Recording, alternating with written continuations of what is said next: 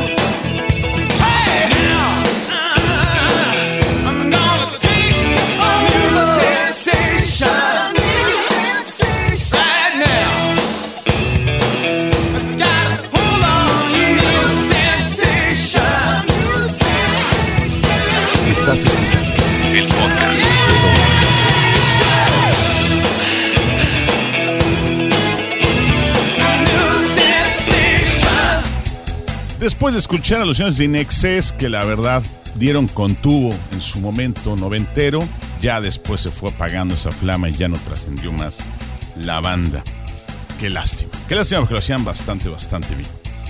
En estos días es curioso entrar a las redes sociales y no sorprenderse de algo. Y yo me sorprendí con el fenómeno que generó Luis Miguel tras hacer su publicidad con Uber Eats. Uber Eats es una plataforma en la que tú pides comida a domicilio. Por cierto, me han estado dando muchos correos que ya me gané 100 pesos para que empiece a comprar. Las malas lenguas dicen que le pagaron a Luis Miguel al Sol un millón de dólares, aproximadamente 22 millones de pesos para que hiciera un comercial en el que él dice, oh, vamos a comer espárragos y pasta de no sé qué. Y llega la bolsa con la etiqueta de Uber Eats.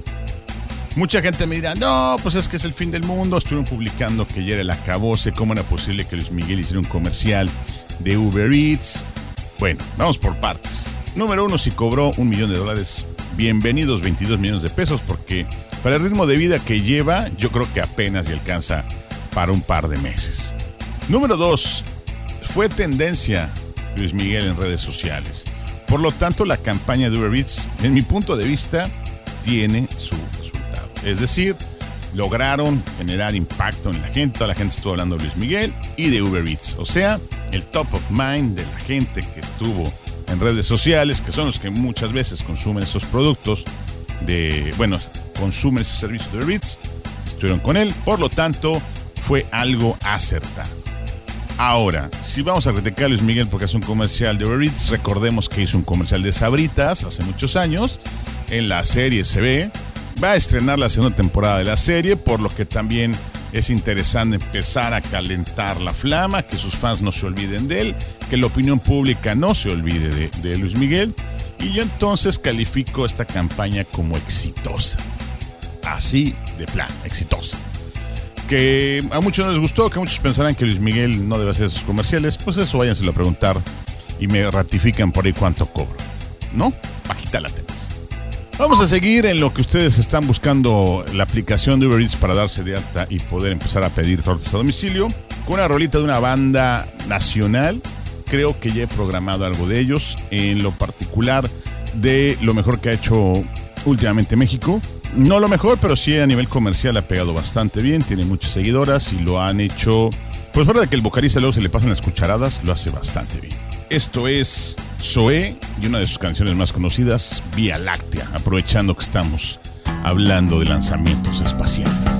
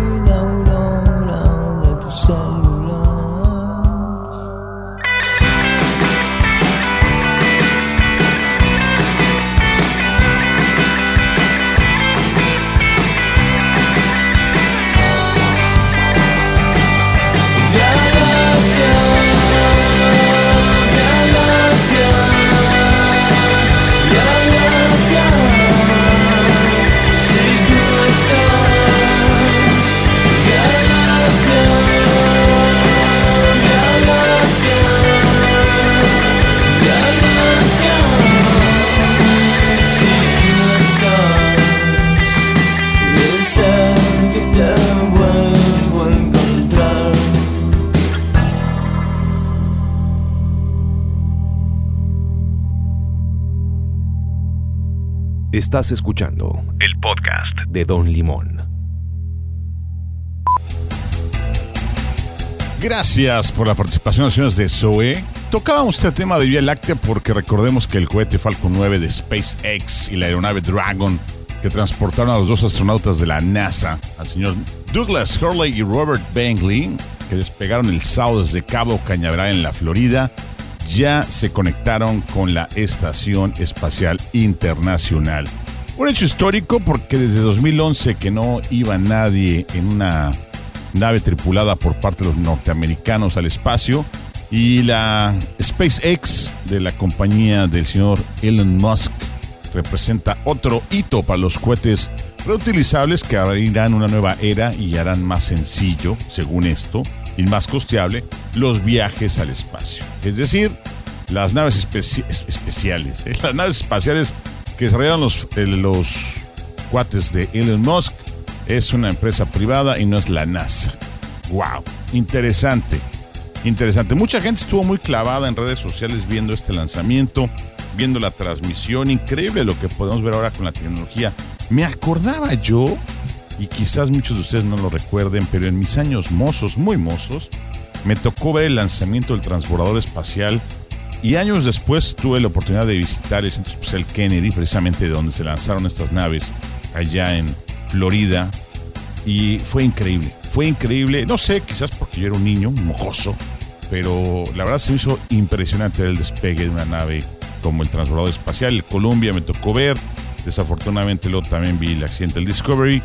Pero vaya, cosas que realmente, en mi opinión, marcaron un espacio ahí en la historia de la humanidad el poder mandar un transbordador al espacio. Falta que regrese esta nave, eh, que según los diseñadores, según los creadores, es la prueba de fuego. Ya, obviamente no podemos cantar victoria, ya llegaron al espacio, ahora falta traerlos de regreso y que regresen bien. Ojalá, ojalá todo salga bien y esto sea el inicio de experimentos que nos ayuden a comprender mejor nuestro lugar en el espacio. No sé, mucha gente estaba muy consternada que por qué gastaban dinero en eso. Yo creo que hay que invertir en muchas áreas, en la educación, en la investigación, en las ciencias, en el arte. Hay muchas cosas en las que no invertimos. A mí, por ejemplo, se me hace exagerado lo que gana, por ejemplo, un futbolista, un futbolista tanto de fútbol americano como de fútbol soccer, un jugador de básquetbol profesional. Creo que es mucho dinero y quizás ellos deberían ver la opción de crear.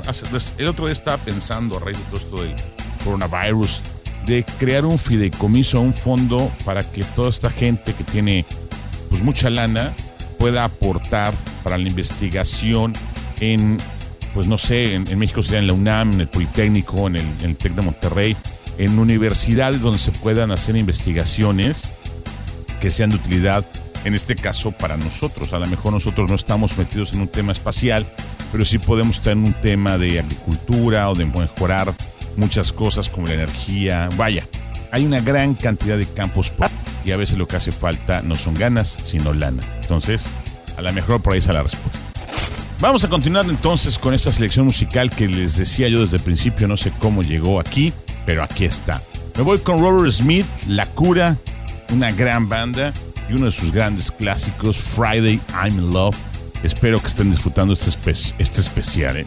este episodio que cierra el mes de mayo del podcast de Don Limón.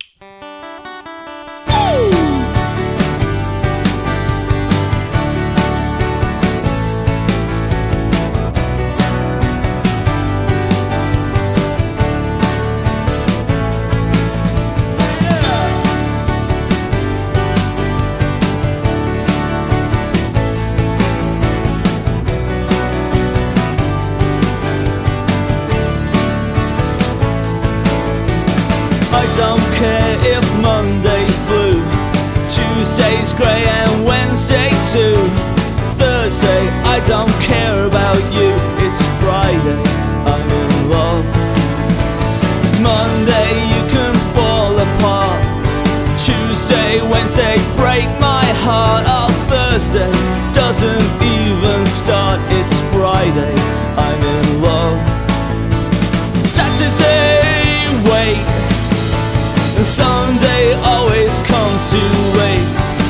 why never hesitate. I don't care if Monday's black, Tuesday, Wednesday, heart attack, Thursday, never looking back, it's Friday. I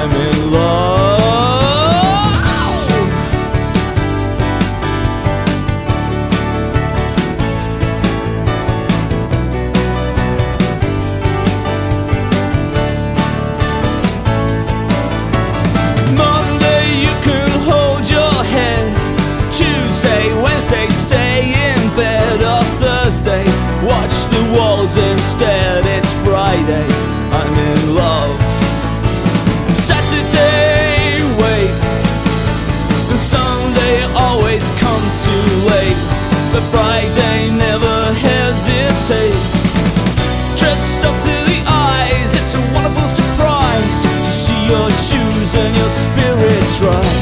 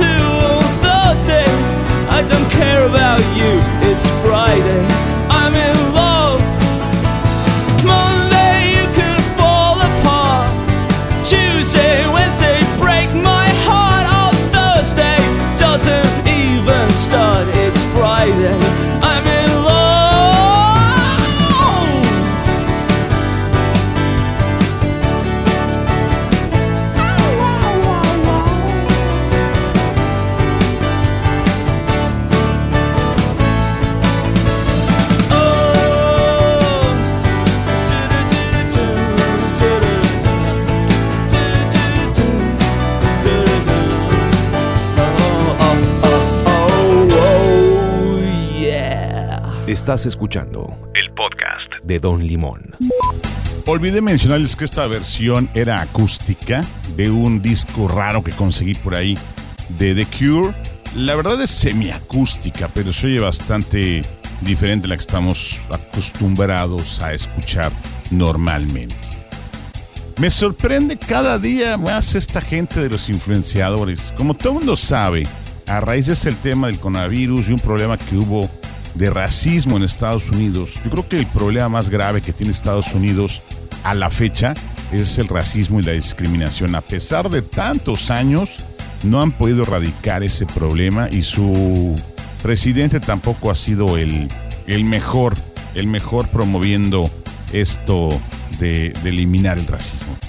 Y un comentario que me sorprendió fue el de este joven Juan Pazurita, uno de los influencers, de los youtubers, los personajes que están muy en contacto con los jóvenes, según ellos, en el cual él publicó un comentario bastante desatinado en el que dice, yo no entiendo, a ver, déjame, literalmente es muy difícil entender de racismo porque en México es muy raro que pase. Perdón, lo que pasa es que tú estás pensando en el racismo, como lo ves en Estados Unidos, es muy diferente. Pero si recordamos lo que le sucedió a Yalitzia, a Paricio, o cuando utilizan palabras como indio, prieto, indígena, naco, para referirse a la gente, o cuando una persona es maltratada, y búsquenlo, ¿eh? hay un documental ahí en Netflix de cómo prefieren eh, a la hora de darle trabajo, darle trabajo a una persona eh, que no es de color morena. Y vaya, muchas situaciones que sabemos que existen, pero es que yo creo que el México que vive este joven, el joven Juan Pazurita, no es el, México que muchos conocemos. Desafortunadamente y muy triste, sí existe un racismo en México. No es como el de Estados Unidos hacia los negros, pero aquí discriminamos muchas veces a nuestros hermanos indígenas, discriminamos entre diferentes niveles socioeconómicos, discriminamos, y, hablo en plural porque también, desafortunadamente, también he cometido ese error. Entonces, nos falta mucho por trabajar, muchísimo, muchísimo por trabajar para que estas cosas no sucedan y sobre todo para que los jóvenes se den cuenta de todo el contexto que es México. México es enorme, es enorme tiene muchas caras, muchos matices tiene muchísimas realidades, hay que conocerlas, hay que conocerlas todas porque solamente así podemos hacerle frente y poder mejorar. Si no conoces cómo está la situación, no la puedes mejorar. Eso es algo evidente. Entonces, desatinados comentarios de este chamaco, conocido como el Juan Pazurita. La verdad no soy fan de su comunicación porque simplemente, pues, fuera de ser un payaso, no me aporta nada. Eh, creo que no es cuestión de la edad, es cuestión de, del buscar, dejar algo bueno en la gente siempre.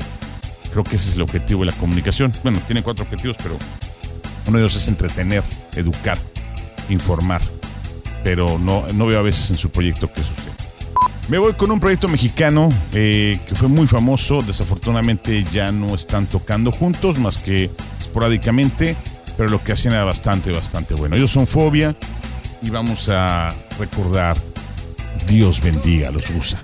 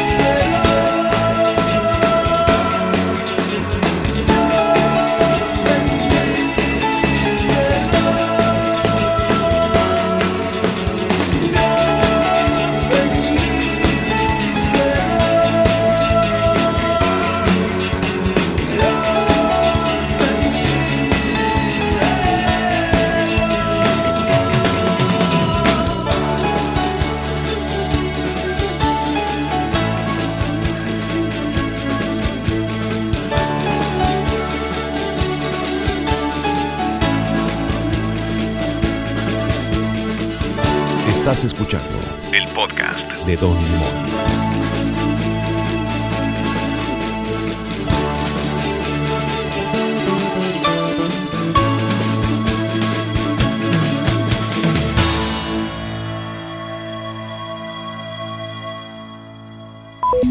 ¡Fum! Rápido este episodio, no sé cómo se nos fue tan rápido. Y la verdad ha estado corto, ¿eh? No me pregunten por qué, si por los ladridos del perro que oyen a lo lejos de mi vecino o por qué, pero un episodio que se fue muy fugaz. Quizás tan fugaz como se ha ido este último mes, este extraño y nunca antes visto mes de mayo. El primero de junio, que ya es, bueno, para algunos es el mañana, para otros ya, ya fue, será importante porque termina la primera etapa del confinamiento voluntario y viene un periodo que a mí me deja muchas dudas, me deja mucho de qué pensar, qué va a pasar, cómo se va a comportar la gente. Indiscutiblemente es importantísimo poner a trabajar a la economía en México.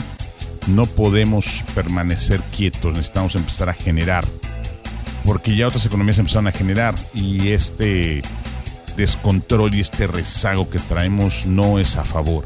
Entonces tenemos que empezar a darle duro y tupido. En el caso de Quintana Roo, donde vivo, pues estamos surgidos, así literal, de que comience a llegar más turismo, de que empiecen a llegar más personas a visitarnos porque es nuestra principal actividad económica. Mucha gente quiere verse positivo y decir que es el 50%. No, señores. Todo, yo creo que estamos hablando del 90% de la actividad económica de Quintana Roo es turismo. Entonces, si no tenemos turistas, si no hay movimiento de llegadas de visitantes, pues la maquinaria no puede funcionar. Afortunadamente eh, leí que ya el día 11 y 12 de junio en Estados Unidos abren los parques de entretenimiento. ¿Por qué digo importante? Pues eso quiere decir que ya están planeando en movilizarse, aunque probablemente no decidan salir de Estados Unidos. Además, como comentábamos en el bloque anterior, Estados Unidos tiene algún problemilla diferente de otra índole, también previo a su proceso electoral, eh, que será en menos de un año. Entonces, hay, hay temas que hay que poner bajo la lupa porque son indicadores y son eh, variables que pueden afectarnos. ¿Por qué? Pues muy sencillo. El 90% del turismo de Quintana Roo proviene de Estados Unidos. Entonces, bueno, quizás me equivoque en el porcentaje, pero sí es la gran mayoría. Si estamos hablando de más del 50% del turismo, proviene de Estados Unidos, Canadá, Europa. Europa está muy paralizado. Entonces, el detonador es Estados Unidos. Obvio, el turismo nacional. Estamos esperando que quizás agarre algo del cierre de vacaciones, finales de julio, principios de agosto, y tener mucha fe en los puentes de septiembre, octubre, noviembre, antes de la temporada de Sembrina. Podrían ser lo que empiece a generar que eh, la economía comience a resurgir. Mientras tanto, habría que tener todo el cuidado y toda la protección, porque el virus aquí sigue, el virus no se fue. Simplemente fue una época que a mi parecer le faltaron algunos ajustes y habría que dárselos en el tema de mejorar y todos los esfuerzos que voy a tener las próximas semanas serán en fomentar la eh, buena alimentación y todo lo que sea útil para reforzar el sistema inmunológico de los mexicanos. ¿Para qué? Si te ataca esta enfermedad y tu sistema inmunológico, pues será más pronta tu recuperación. Eso es algo eh, indudable. No hay, no hay por dónde este, poner en telejuicio esto todo lo demás sí. Entonces, entre que si ya prometieron por ahí una vacuna, la gente de una farmacéutica, entre que si llegará, entre que si funciona, entre todos los dimes y diretes y todos estos temas que van de teorías conspiradoras a cosas maléficas y divinas, hay que estar pendientes. Hay que estar pendientes y hay que mantenernos positivos. Procuro, procuro en, nuestros, en nuestras emisiones no meterme en esos temas pero es imposible hacerlos a un lado. Y pero quiero ustedes que tengan un momento rato, quiero que se la pasen bien, pero a veces eh, hay que hablar con la verdad siempre y tocar estos temas pues será algo necesario. Vamos a cerrar con una canción de la verdadera reina del pop. Me da muchísimo eh, gusto tener eh, presente a la señora Madonna con uno de sus clásicos, Open Your Heart, para que abran su corazón y puedan estar contentos porque somos una canción muy alegre para cerrar esta edición del podcast de Don Limón. Yo soy Juan Pablo Torres Don Limón. Recuerden seguirme en redes sociales, Instagram y Twitter como arroba Don Limón y estamos en contacto. Prometo que ya a partir del mes de junio, ya lo decreto, estaremos haciendo dos emisiones por semana para que ustedes estén pendientes y puedan seguir este eh, producto que espero sea de su agrado y sobre todo que me manden este feedback, ¿cómo se llama? Este, ah, bueno, que me opinen que les gusta, no les gusta, que les late o no les late y me digan qué cosa hay que ponerle o qué hay que quitar. Me despido, que estén muy bien, es un gusto siempre estar con ustedes y espero escucharlos, verlos y saludarlos y saludarlos de mano pronto.